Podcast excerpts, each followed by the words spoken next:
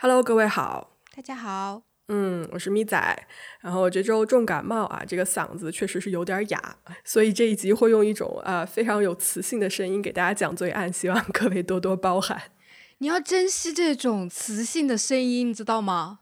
嗯，为啥？我很久没有感冒过了，我就是，哎，你记不记得有一期？呸呸呸呸呸呸呸呸！你记不记得有一集《乐人行》里面那个菲比好像是感冒了嘛，然后他觉得自己声音特别有磁性，然后啊啊对对对，然后唱歌特别好听，对，唱歌特别好听，然后结果后来发现自己感冒好了，就还蹭那个莫妮卡说：“你把感冒还给我。”啊，是，对，我现在像不像在说悄悄话？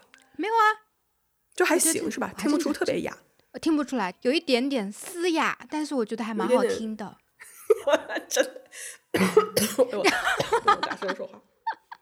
嗯，来 来来，来好来，嗯，呃，完了，那个今天这一集啊，可能这一集也说的不会特别的长，因为我这个这个嗓子吧，就说一个多小时，可能确实受不住啊。然后希望大家也多多理解。嗯，结果一个一个小时二十分钟 不会的，不会的，除非你在最后表演唱歌，好吧？嗯，哎，我还真能。哎，可以啊，那行，那这集就交给你了。不要不要不要不要不要立 flag。嗯，就你刚刚说到那个，就我刚刚说到那个六人行，你知道为什么我要说六人行吗？因为我觉得今天我们的那个案子的主角有点有点像，就是他这个案子本身有点像那种暗黑版的六人行啊。嗯，我之前跟你我之前跟你聊这个案子的时候，我跟你说了呀，但是你觉得不太像。对我，我看着那个微信，我有点不解。我心想说，草莓又在哪个大气层待着？就是这个跟六人行有什么关系啊？哎呀，这样吧，就各位听众听到最后，你们去，你们来验证一下这事儿跟六人行有没有关系？好吧，我是觉得，嗯，就还好了啊，还好。嗯，好吧，嗯嗯，那开始吧。对对对，废话就不多说啊，这我这嗓子也说不了废话了。来，我们正式开始今天的节目。大家好，我是咪仔，我是草莓，这里是黑猫侦探社，一个讲述真实罪案的播客。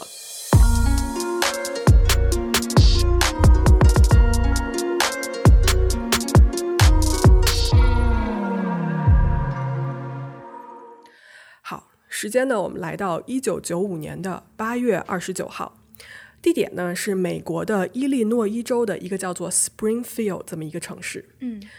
在这一天的下午啊，当地的九幺幺报警电话响了。电话接起来以后呢，对面有一个歇斯底里的男人在求救。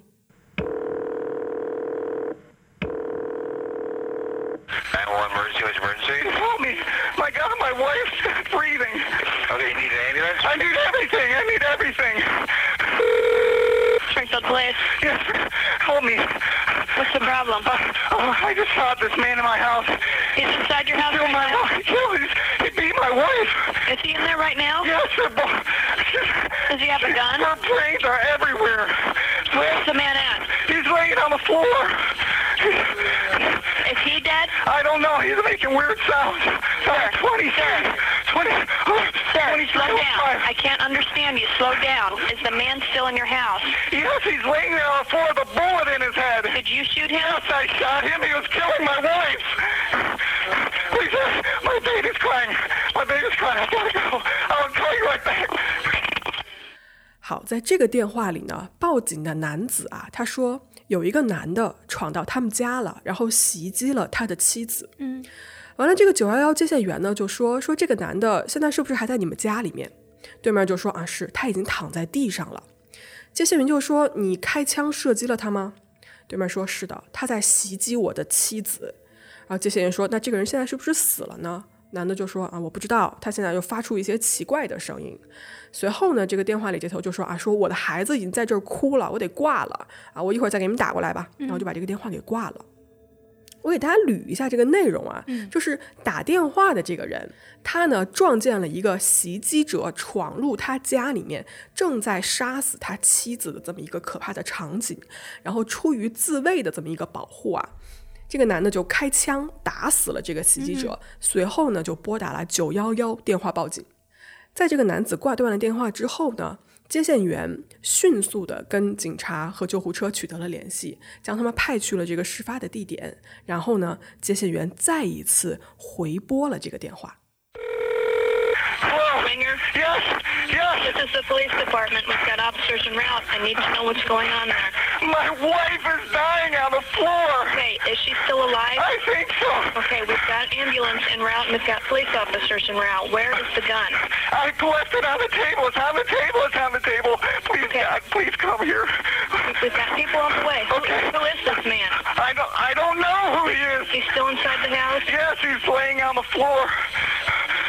Okay, You I don't- gotta hold my wife. I gotta get to my wife. Okay, are you Mark Winger? Yes, I am. Yes, I am. Okay, and your wife is Donna? Yes, she is. When did the man come there? I, I know a few minutes ago. Wait, I gotta get to my wife. Please, just let me get to my wife. I won't hang up.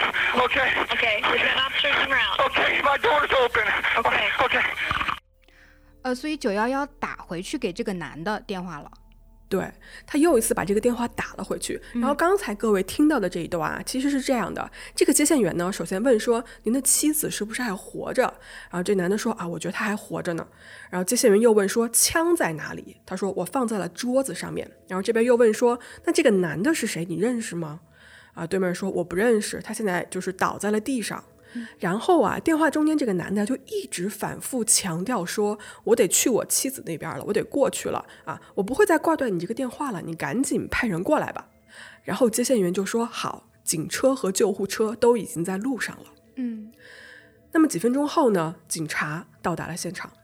进入现场以后啊，警方看到的场景果然啊，跟这个报警电话中描述的是一样的。嗯，什么样子呢？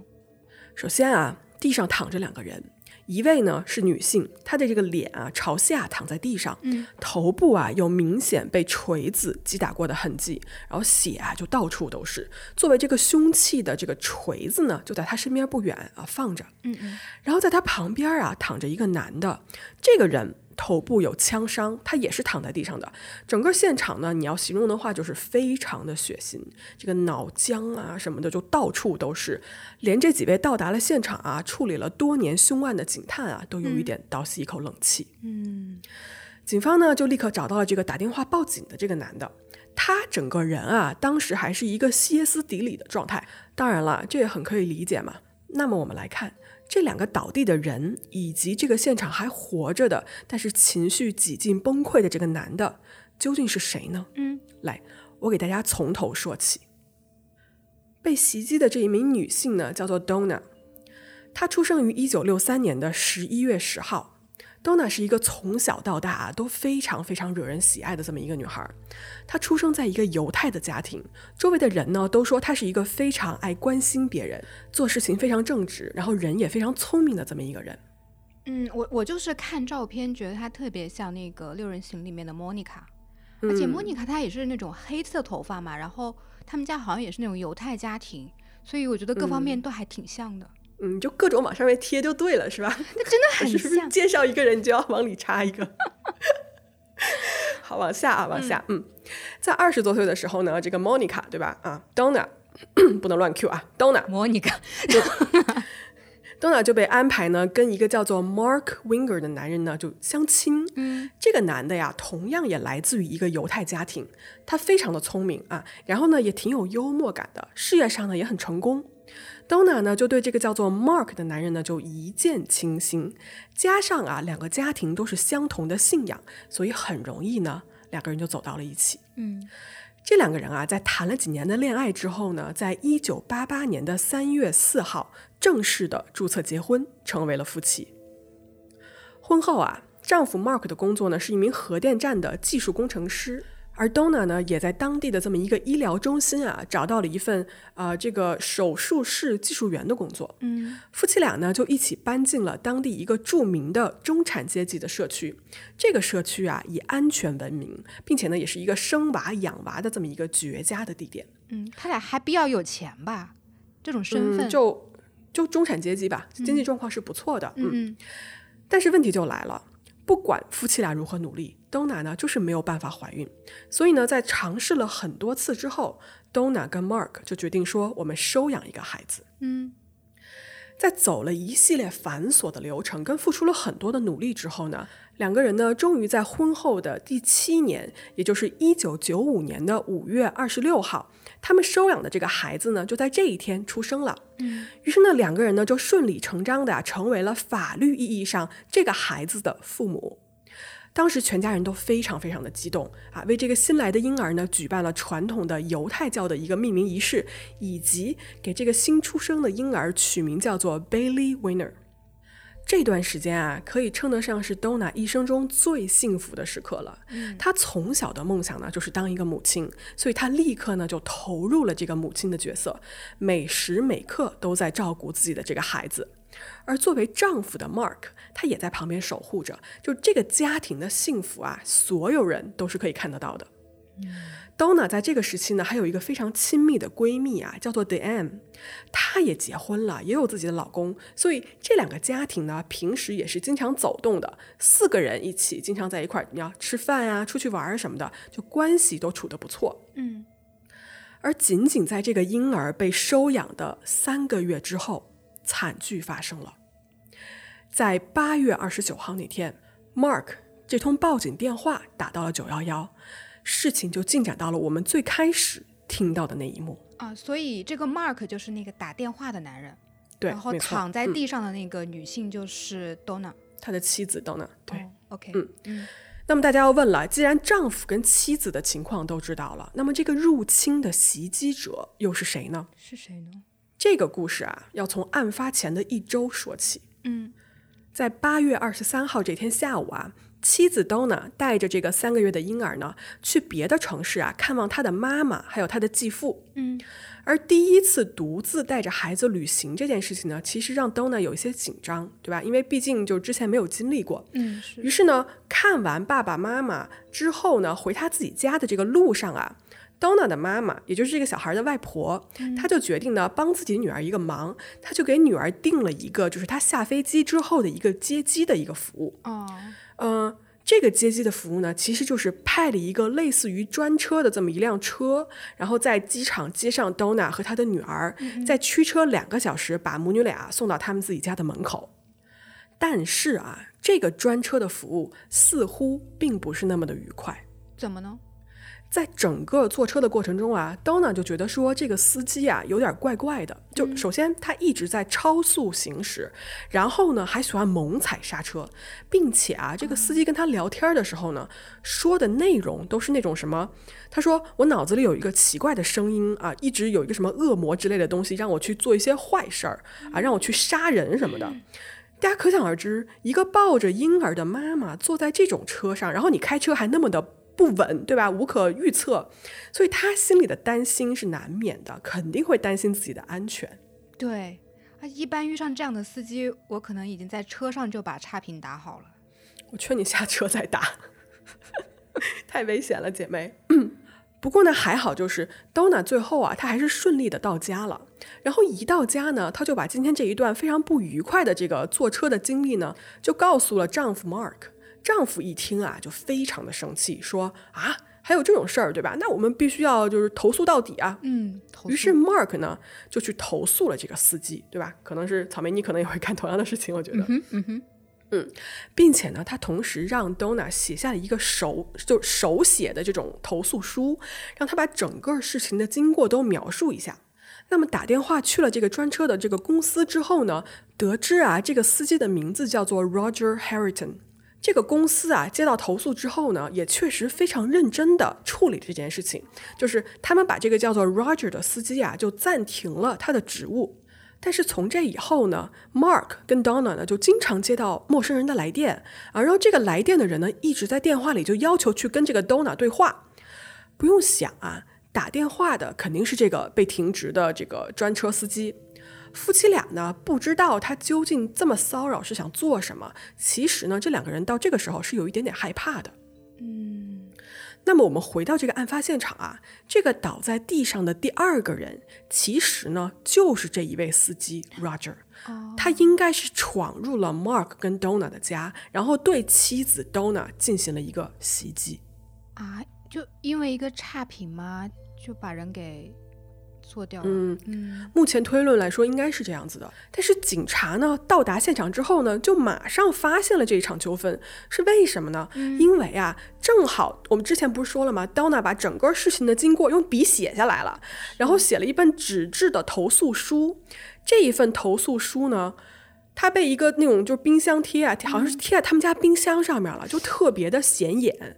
所以警察到现场一看就，哎，这上面是什么东西？然后拿过来一看说，哦，事情的经过写的非常的详细清楚，而且啊。Donna 家门口还停着 Roger 这个人他自己的车，车上放着一张小纸条，上面写着说 Mark Winger，写着他的名字，写着这个丈夫的名字，然后还写了他们家的地址以及一个下午四点半的时间。好，警察呢检查这个现场的时候啊，也在这个男的身上搜出了钱包，钱包里面呢放着就是 Roger 自己的身份证，所以呢就更加的确定了他的身份。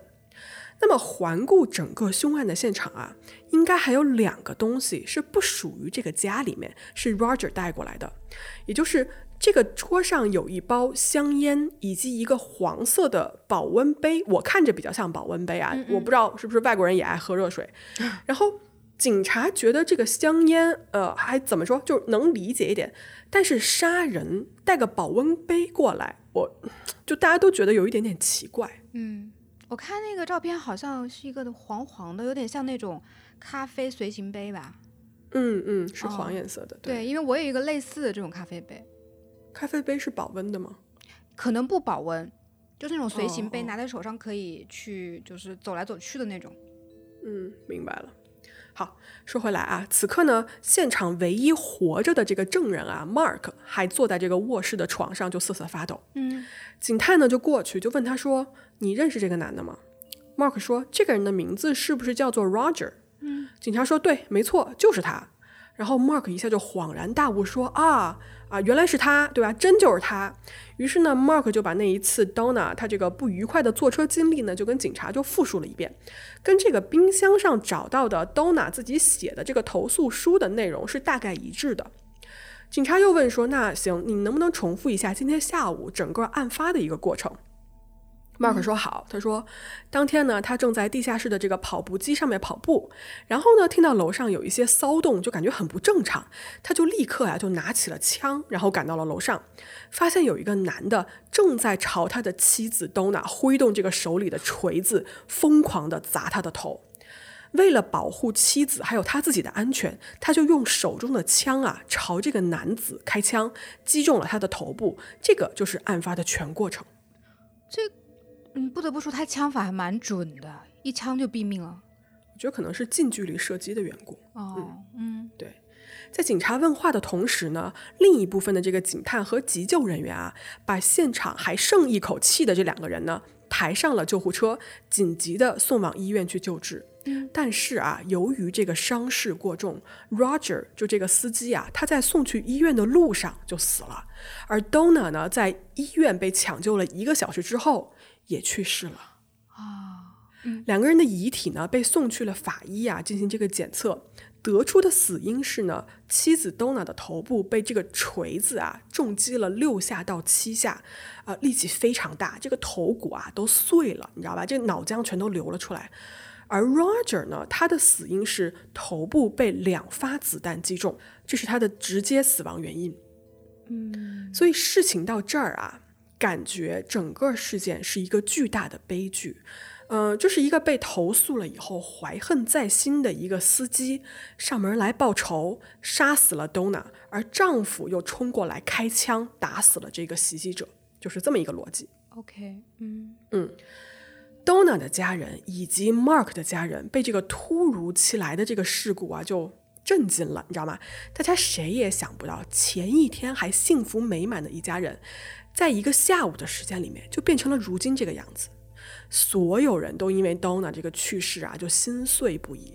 两个家庭呢，就在这个时候就走到了一起啊，因为同样信仰的关系嘛，他们就用这种传统的啊犹太教的方式呢，来哀悼死去的 Donna。而这个时候啊，没有 Donna 的家里，就只剩下丈夫 Mark 和那个刚刚领养来的三个月大的婴儿。Donna 的妈妈为了减轻这个女婿的负担啊，在女儿去世的头几个月里呢，他们家的家人哦就轮流飞去 Mark 他们家这个城市来帮他照顾这个才几个月大的婴儿，并且还陪在 Mark 身边安慰这个刚刚失去妻子的他。所以我觉得 Donna 的家人真的是非常有爱，然后是非常愿意去支持这个刚刚经历了创伤的这个小家庭的。嗯，是的，嗯，哎，等一下。那这个 Mark 在这种情况下杀人的话，是不是应该判不了刑的？嗯，这个案子呢，警方在对现场啊进行了一个初步的勘查和分析之后呢，他们得出的结论是跟我们刚才听到是差不多的。也就是说，这是一个入室袭击的案子，而 Mark 开枪打死了袭击者 Roger。警方呢在发布会上是这么说的：嗯，Mr. Winger acted in self-defense when he shot. Mr. Harrington, and therefore at this time, uh, no charges will be filed against him, and I anticipate that there will never be any charges filed against Mr. Winger. 好，警方说的是啊，Mark 开枪袭击 Roger 是出于自我防卫的目的，所以警方不会对 Mark 提起任何的公诉。这个案子在案发后的四十八个小时之内就结案了。四十八小时，嗯。所以官方定下的这个袭击者啊，就是这个司机 Roger Harrington，而 Donna 就是不幸的受害者。唉，那这个是不是黑猫所讲的案子里面破案最快的一次啊？嗯嗯，那今天的故事是不是就到这儿了？那咪仔，你快去休息吧。好的，大家再见啊！这期就给大家讲到这儿。我看录了多久？嗯，二十二十六分钟。来啊，开玩笑，开玩笑。故事到这儿呢，确实感觉就是应该要结束了。嗯，但是有这么简单吗？来，我们接着往下说啊。失去了妻子的 Mark，他就带着这个才几个月大的孩子呢，就重新回到了自己的生活里面啊，继续生活下去。Donna 的妈妈啊，这个外婆呢，就叫做 Sarah 嘛。他在这段时间里面一直是鼎力支持着自己的女婿的，而且呢，在女儿被杀大概呃过了四个月之后，嗯，Sarah 还跟 Mark 说，他说如果你要是觉得啊，你又要上班对吧，你又照顾孩子，你要是顾不过来的话呢，我们可以出钱帮你请一个保姆。然后 Mark 就同意了，说哦行，OK。于是呢，他们就帮 Mark 找到了一个叫做 Rebecca 的这么一个保姆。这个保姆啊，对孩子非常非常好。然后呢，对这个家庭刚发生的惨剧呢，也非常的关心。呃，Rebecca 觉得说，哎，这小孩这么点大，对吧？又没有了妈妈，实在是太可怜了。所以他就尽自己的一切努力在照顾这个小婴儿。另外呢，在这个案子过后呢，作为丈夫的 Mark 啊，他根据当地的这个罪案。呃，受害者赔偿法有这么一个法规，申请了相关的一个援助，获得了一个两万五千美金的顶格的赔偿。嗯，而且他的妻子 Donna 身上呢，还有一个十五万美金的人寿保险，Mark 也在对这一部分的保险进行一个理赔。与此同时呢，他还对那个专车公司提起了民事诉讼。嗯嗯，好，日子呢就这么一天天过去。直到有一天啊，有一个电话打破了平静。Donna 的家人啊接到了女婿 Mark 的电话，说：“嗯，我这个领养来的小婴儿哦，大家记得吧？这个小婴儿叫做 Bailey。他说 Bailey 呢即将有一个弟弟或者是妹妹了。”啊，等一下，你不是要讲恐怖故事吧？嗯，这是什么走向？嗯，大家就反应跟草莓差不多啊，就满头问号，说什么什么弟弟妹妹啊？Mark 呢就解释说，来他们家这个保姆 Rebecca 怀孕了，怀的是他的孩子啊。保姆跟嗯啊，保姆 Rebecca 啊，OK，嗯，事情是这样的啊，Mark 跟家里这个年轻漂亮的保姆呢，他俩经常啊会在把孩子哄睡了之后，就进行这种所谓的彻夜长谈吧啊。Mark 觉得 Rebecca 简直就是自己的这么一个灵魂伴侣，在他人生最低谷的时候就出现了这么一个救星。而 Rebecca 呢就觉得说，哎呀，这个失去了妻子的男人呢需要自己的帮助，他们三个人应该组成一个新的家庭。于是两个人就发生了关系。而后来呢，Rebecca 就怀孕了，并且准备把这个孩子生下来。Donna 家跟 Mark 家就是这两家的家长啊，听到这个消息都惊呆了。不过呢，定下神来想了一下，觉得说，哎呀，Donna 毕竟对吧，人已经去世了，而 Rebecca 这个姑娘呢，确实还不错。Mark 对吧，他的生活也要继续。于是两家人最后呢，也同意了这桩事儿。毕竟呢，他们都真心的希望 Mark 可以过得快乐一些。嗯，就不管怎么样，人生也需要 move on 嘛。对于是啊，Mark 跟这个 Rebecca 呢就开开心心的在一起了，并且呢还有了一个即将要出生的孩子。跟 Rebecca 在一起之后没多久呢，Mark 就从犹太教改信了基督教。改信仰这件事情啊，对于一个人，甚至对他身后的家庭来说，都是一个非常非常大的决定。所以这个时候，众人又纷纷不解，想说：“Mark，你为什么要这么做？你你改信仰做什么？”Mark 说：“一是他希望他自己的孩子啊，在基督教的这么一个环境里长大；第二呢，他觉得犹太教太严格了，他受不了。”嗯嗯，在一九九六年的十月份啊，大概也就是 Donna 去世了一年两个月之后，Mark 跟他的新女朋友 Rebecca 两个人就私奔到了夏威夷的毛伊岛，在那里呢举办了一个秘密的婚礼。有多秘密呢？就他甚至连两边的家人全都没有说。这其实啊是让 Donna 这么一家是有一点点不爽的，因为你想，他们女儿尸骨未寒，对吧？你再娶，然后你连个招呼都不打一声，未免呢确实有一点点缺乏，对吧？对他们家人的这么这么一个尊重了。嗯，至少招呼还是要打一下的。对呀，至少你说一声嘛。嗯，但是呢，这个婚呢结了就是结了，对吧？也没有人能把他们怎么样。从这之后呢，Mark 就卖掉了当年出事的那一座房子，嗯，然后呢，在城外呢买了一个农舍跟宅院，并且呢把这个地方重新翻新啊，重建了一下，就成了他跟 Rebecca 的新家。一家人啊，开开心心的在这个地方就生活了下去。Mark 跟 Rebecca 的孩子呢也出生了，而在那之后呢，Rebecca 还给他生了呃。另外两个孩子，于是加上最开始领养的 Bailey 这个小女孩，以及后面三个亲生的孩子啊，他们家一共有四个孩子。生活呢，你要说，呃，就还是挺好的，和乐融融。Mark 呢，其实也是一个非常好的父亲，而 Rebecca 呢，作为一个家庭主妇啊，是常年在家照顾这四个孩子的。嗯，看起来非常幸福的一家人。没错，嗯，但是这个时候呢，又有点不对劲的地方是什么呢？Mark 对他这个前丈母娘，也就是 Donna 的妈妈 Sarah，就开始变得非常非常冷酷起来。嗯，他切断了这个领养过来的小女儿跟他外婆的所有关系，就是他不让这家人跟这个小女儿有什么任何的联系。然后 Donna 的妈妈就觉得说就很困惑啊，就想说这个前女婿对吧？我对他这么好啊，无论如何领养过来的小女儿是当时我女儿在世的时候他领养过来的呀。嗯，所以。他就觉得说，我想让这个小女孩记得还有 Donna 这么一个人。说实话，我觉得这个要求其实不过分，对不对？嗯。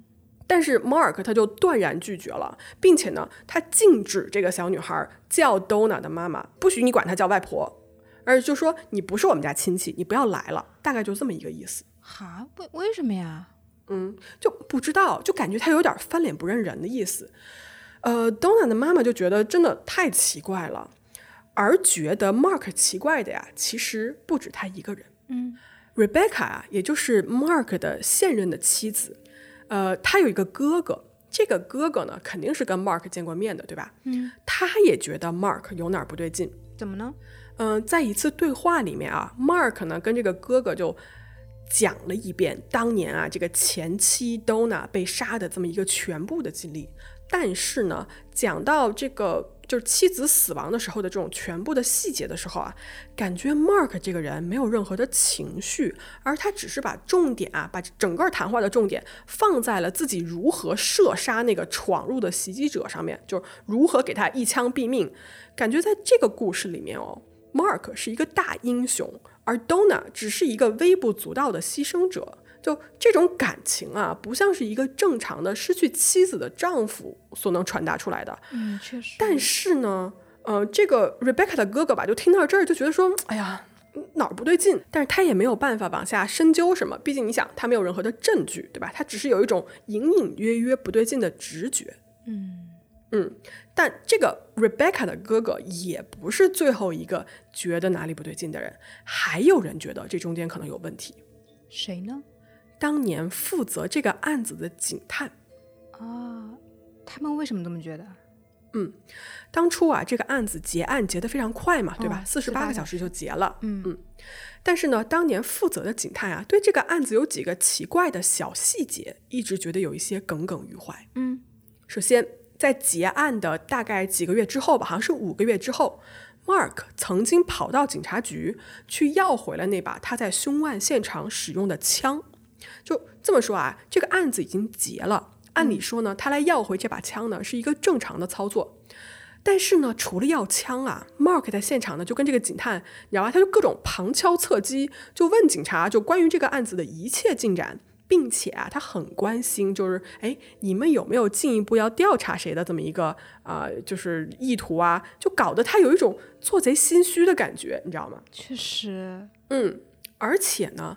当天在案发的现场啊，Mark 的身上没有任何的血迹。你要知道哦，那个屋子里面全都是飞溅的鲜血和脑浆啊，Mark 身上干干净净的。那这种概率能有多大呢？嗯，不正常。嗯，对。而且大家不要忘了，呃，被认为是凶手的那个司机 Roger，对吧？Roger 的家人他们其实也提出了非常多的质疑，他们觉得 Roger 是无辜的。虽然啊，你想人已经死了，没有办法再说话了。但是呢，他的家人就坚信说，Roger 虽然平时呢是一个脾气暴躁的这么一个小伙子，但是呢，绝不可能干出就是因为被停职就跑去杀人的这种事情。Roger 的家人觉得说，这个案子没有得到公平的调查，但是呢，他们也无能为力，毕竟这个案子就他就结案了，你知道吧？嗯嗯，对，嗯，在几年后，一九九九年的时候，在这一年的二月份啊。事情发生了根本性的转变，嗯，什么呢？一个关键的证人出现了。谁？这个人叫做 Diane。不知道各位还记不记得，我在最前面的时候跟大家提过一句，在 Donna 还在世的时候，她有一个好闺蜜叫做 Diane，对吧？对，是。嗯，他们两个人呢，经常就两家人经常在一块玩，然后关系很好，很不错嘛。嗯嗯嗯。那么，为什么这个好闺蜜迪安成为了一个关键的证人呢？嗯，她是掌握了别人不知道的什么信息？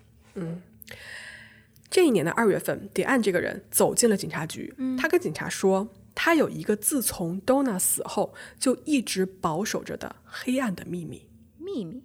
嗯嗯，这个秘密是这样子的：原来啊，在 Donna 还没有死的时候啊，这个闺蜜就跟 Donna 的老公 Mark。搞在了一起，哦，对，大家没听错啊，就是老公跟闺蜜出轨的这种事情就发生在了 Donna 的身上。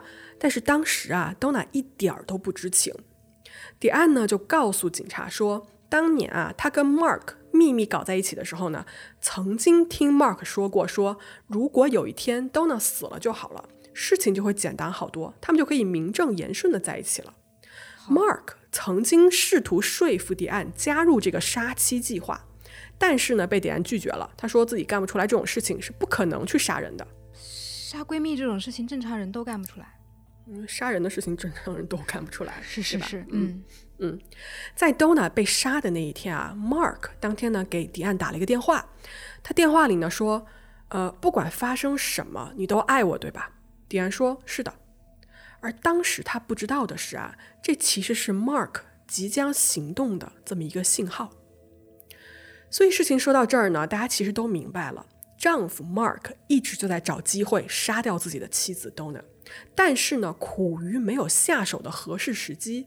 所以当 Mark 看到有一天啊，Donna 回来跟他说他有一个不愉快的乘车经历的时候，并且呢有一个很糟糕的司机出现的时候，Mark 知道。自己的机会来了，他找到了一个绝佳的替罪羊和一个完美的谋杀计划，而这一切只需要让这个司机 Roger 来他们家就行了。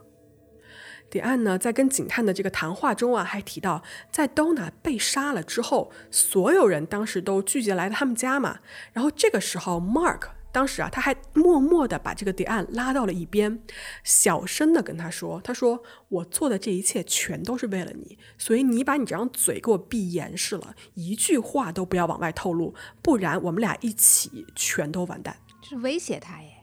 对于是呢，被吓到的迪安呢，就一直替 Mark 保守了这个黑暗的秘密，而这一守呢，就是三年。在这三年里面啊，迪安每天都被这个秘密折磨。他呢感觉到非常非常的内疚，因为他是提前知道 Mark 有这么一些要动手的企图的，但是他却没有阻止。在这种强大的精神压力下啊，迪安多次的这种试图自杀来逃避这一切，因为他觉得 Donna 不应该死，该死的是他自己。而且这个 Mark 最后也没有跟他在一起啊，他跟那个 Rebecca 在一起了。没错，在 Donna 死后呢，Mark 也没有如约的去跟迪安在一起，而是转脸就娶了这个年轻漂亮的保姆 Rebecca。嗯。而为什么迪安在这个时间点要出来告发 Mark 呢？嗯，是因为啊，就在前段时间，这三个人在一个医院的急诊室里面碰了个正着，就当时场面非常的尴尬，最后闹得挺难看的。Mark 跟迪安就发生了激烈的争吵，然后 Mark 当时就威胁迪安说：“他说这是我最后一次跟你说话，我永远都不想要再见到你了。”这一次的争吵让迪安真正的下定了决心，要去警察局告发 Mark。所以在他做好了一切准备之后，就来到了警察局投案坦白。那所以之前觉得 Mark 有问题的警探的直觉也是对的。没错，嗯，警方呢拿到了这一份谍案的证词之后呢，就他们心中这种多年的疑点啊，终于有了一些验证。呃，这个案子呢肯定是不像想象中的那么简单的。于是呢，警方就立刻重启了这个案子的档案，对当时所有的现场证据啊进行再一次的调查。首先，Mark 说啊，就这个司机强行闯入他们家这一点，从证据上来说是完全立不住的。这个家里面是没有任何强行进入的痕迹的，它更像是有人打开了门啊，欢迎对方进来的。所以从这一点上，Mark 的证词就很值得怀疑。嗯，另外大家记得吧？那个黄色的保温杯啊，或者是咖啡杯，什么样子的杀人凶手在杀人的时候带着一个保温杯入场呢？对不对？你不碍事儿吗？嗯，警察在查看的时候啊，发现说，Roger 停在外面的车上放着一把刀，或者是那种类似于那种就不知道是修轮胎还是什么样子的，就可以作为武器的东西。那么问题来了，为什么 Roger 不用他车上现成的武器，而是进到受害者家中再去找杀人的锤子呢？而刚刚好啊，这把锤子就放在了入口的玄关处，这会不会太过巧合了？一个冲着杀人去的一个凶手，带着个保温杯就进了现场，连个武器都没准备好，这个动作啊，就操作上它就不合逻辑嘛。嗯，是的，嗯。然后关于 Mark。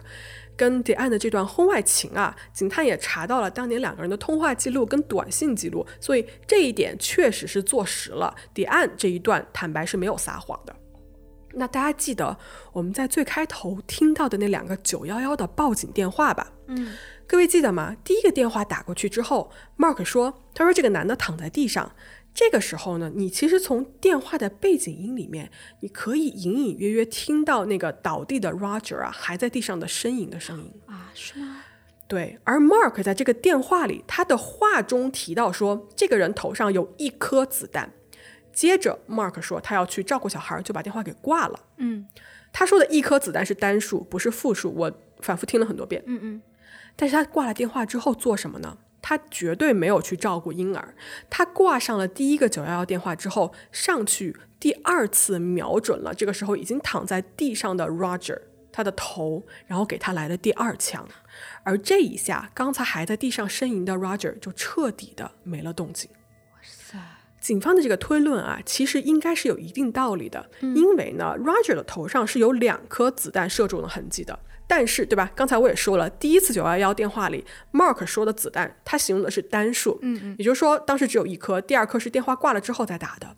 同时啊，警察还调查到说，呃，住在他们家旁边的邻居听到过两声枪响，这两声枪响中间间隔了大概有五分钟，所以这五分钟里面，Mark 很有可能就是在拨打这个九幺幺报警电话，而挂了电话之后呢，再次去补枪。然后再去接起九幺幺回拨的第二个电话。哦。Springfield Police. Yes, help me. What's the problem? Uh, oh, I just shot this man in my house. He's inside your house Kill right my now? wife. Kill him. He beat my wife. Is he in there right now? Yes, they're both. Does he have a gun? Her brains are everywhere. Where's the man at? He's laying on the floor. Is he dead? I don't know. He's making weird sounds. Sir. Uh, 20, Sir. 20. Oh, Sir, when he slow killed down. my... I can't understand you. Slow down. Is the man still in your house? Yes, he's laying there on the floor with a bullet in his head. Did you shoot him? Yes, I shot him. He was killing my wife. Please, sir, my baby's crying. My baby's crying. I gotta go. I'll call you right back. 等一下，我有个问题啊， 嗯，这些推论还是蛮有道理的，但是当时这些警察应该也想到了这一点吧？就是当时之所以没有呃说是丈夫行凶的原因，就是因为他们肯定是没有找到相关的证据的，所以才会四十八小时就破案嘛。我觉得证找证据这件事情，就是说你相不相信这件事情，凶手是谁？嗯，他如果当时真的相信了 Mark 的那个理论，觉得 Roger 就是这个袭击者的话，那他就是按照这个方向去去找的话，他是找不到 Mark 的证据的。啊，这是我觉得他这么快结案，无非就是相信了他编出来的这个故事嘛，是的对吧？？对，就是嗯完全误导了警方的破案的方向。对对对，误导他们的一个判断。嗯，那案子呢，到这个时候啊，警方就决定说，我要重新去看一下当时的证物了。于是呢，警方就回到他们这个证物间啊，就想把当时这个本案的所有文件都拿出来重新查看一下。结果这么一查不要紧，警方发现说这个证据箱神秘失踪了，啊，证物没了吗？嗯都不见了。哈，怎么回事儿呢？原来啊，Mark 在案发后不是去告了那个专车的公司吗？嗯，那么这一箱当时案子的证据被 Mark 的律师就提取走了。哦哦，不嗯是偷走了，是律师拿走了。对，就一直没有还回来。嗯于是呢，警方就马上赶到了这个 Mark 他律师的这个办公室，把这箱子证据呢就给追了回来。嗯，而就在这个证据箱里面啊，警方发现了一个之前从未看到过的三张拍立得相机拍摄出来的照片。什么照片？这三张照片啊，拍摄的是当时 Roger 躺在地上的这么一个情形。警方一看就知道，这三张照片跟当年 Mark 描述的完全不一样。嗯，所以 Mark 的故事是这样子的：他呢拿着枪啊，就冲到现场的时候，Donna 就他妻子已经躺在地上了，嗯而这个时候 Roger 是跪在了 Donna 的头边，用锤子敲他的头，对吧？嗯，Mark 开枪，我觉得应该是面对着他开枪。Roger 呢就向后仰，就摔倒。在摔倒的时候，他的脚啊就在应该是你想人往后仰的话，他的脚应该就是在他那个妻子的头部的附近。对，是对对对，是靠近的。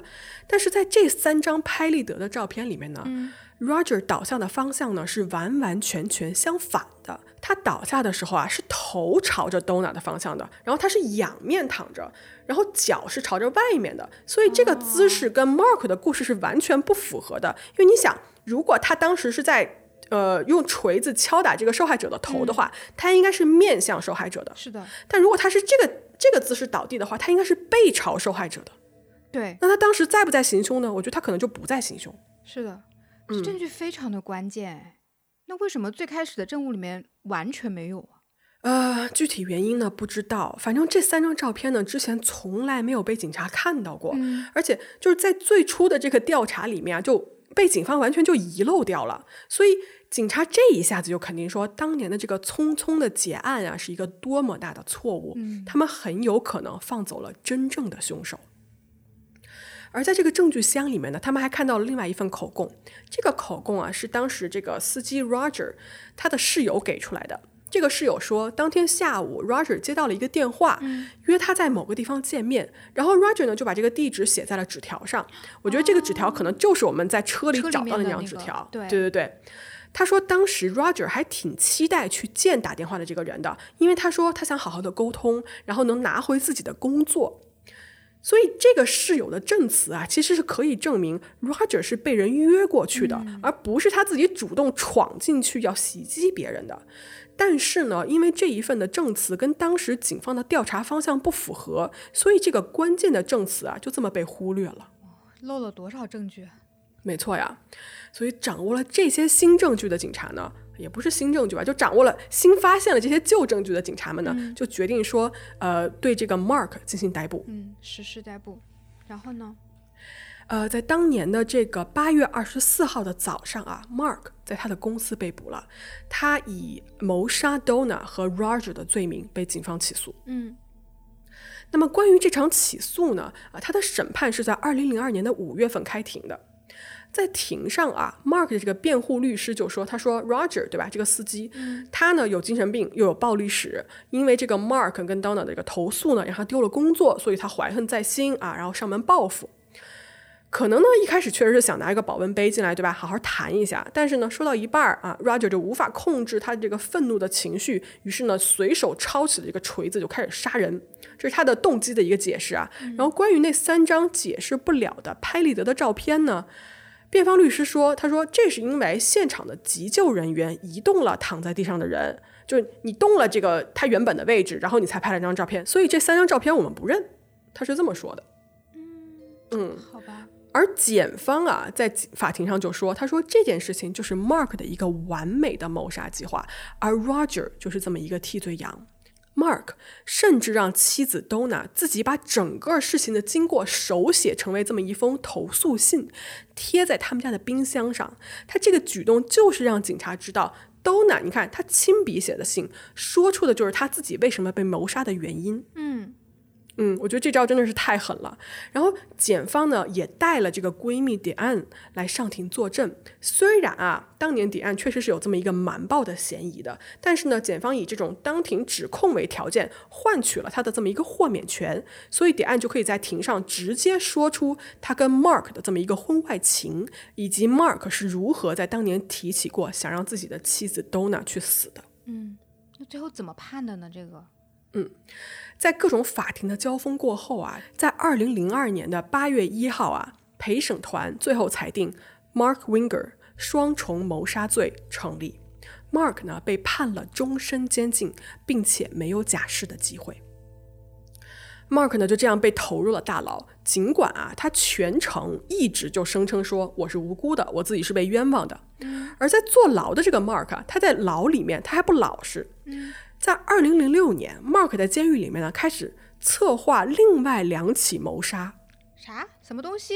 嗯，他在牢里面啊，雇佣了一个杀手，说呢，就是让他出去以后呢，就杀掉这个当初出来作证的这个闺蜜点案，因为他觉得啊，自己的完美谋杀计划出了错，就是因为这个女的的告发。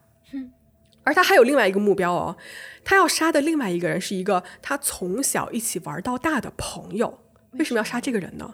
因为他觉得，就当时他还没有审判的时候，他有一个保释金嘛，他那个保释金的金额是一百万美元。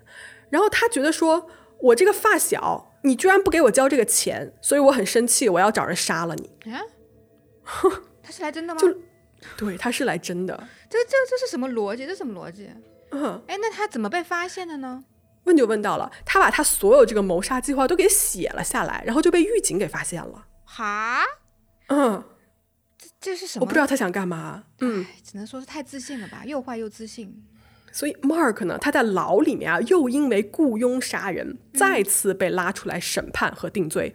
而这一次呢，他被判处了额外的三十五年监禁。就总之，这个人啊，在他肯定是这辈子出不来了，牢底肯定要坐穿了。是。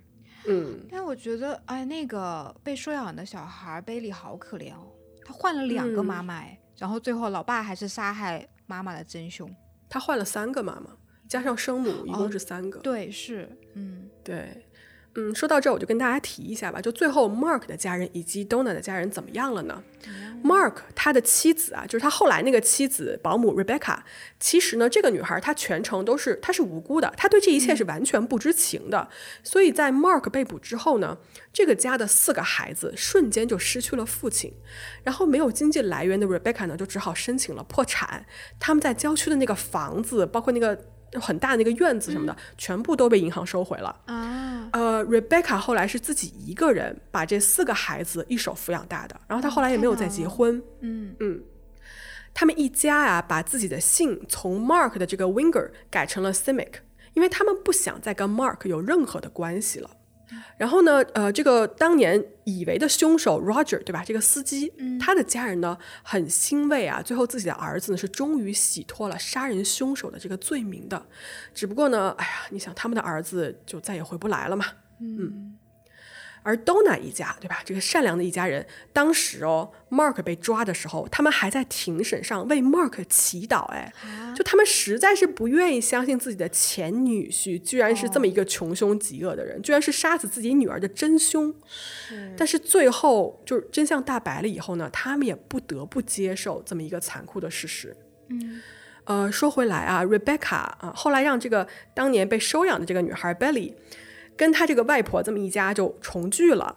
Belly 长大了之后呢，会经常回去这个他没有任何血缘关系的外婆家，而且跟他们一家呢都相处的非常好。嗯嗯。在 Belly 二十四岁的生日那天啊，他邀请了所有的家人，一大家子来跟他一起庆祝他的生日。还好，总算是家人还能够好好的在一起嘛。嗯，总算是恶人最后得到了对吧？就应有的惩罚。嗯，是。行，我们这个故事其实说到这儿就应该结束了。嗯，草莓还有什么要说的吗？我我一直想说，就是从你说到闺蜜走进警察局说出偷情的这个秘密开始，就后半段一整段，我脑子里面都在放那一首歌。什么歌？就《回家的诱惑》那首。哒哒哒哒哒哒哒哒哒哒哒哒哒哒哒。哒哒哒哒哒哒哒哒哒哒哒哒 为所有爱执着的痛，为所有恨执着的伤，然后看我的荧光棒，我已分不清爱与恨，是否就这样？哎呦喂！真的 没想到，我脑子今天这一集是这么结尾。我脑子背景就背景音就是这一段一直在放。行吧，不愧是你啊，不愧是你。嗯，行好，那今天没有脑洞了，你快去休息吧。好，好，嗯，希望我不知道这期最后剪出来有多少啊。然后大家听到这儿，呃，如果有什么想说的、想留言的，欢迎在评论区啊跟我们聊聊天儿。结尾在群里跟我们聊天也可以。放二十分钟的无法原谅。什么不不要放放你放你唱的那一段吧？好吧。不要走调的。行行行行，那那今天就聊到这儿了，跟大家说一声拜拜啊。嗯。嗯，好，那各位拜拜了。嗯，各位拜拜，拜拜。Mm-hmm.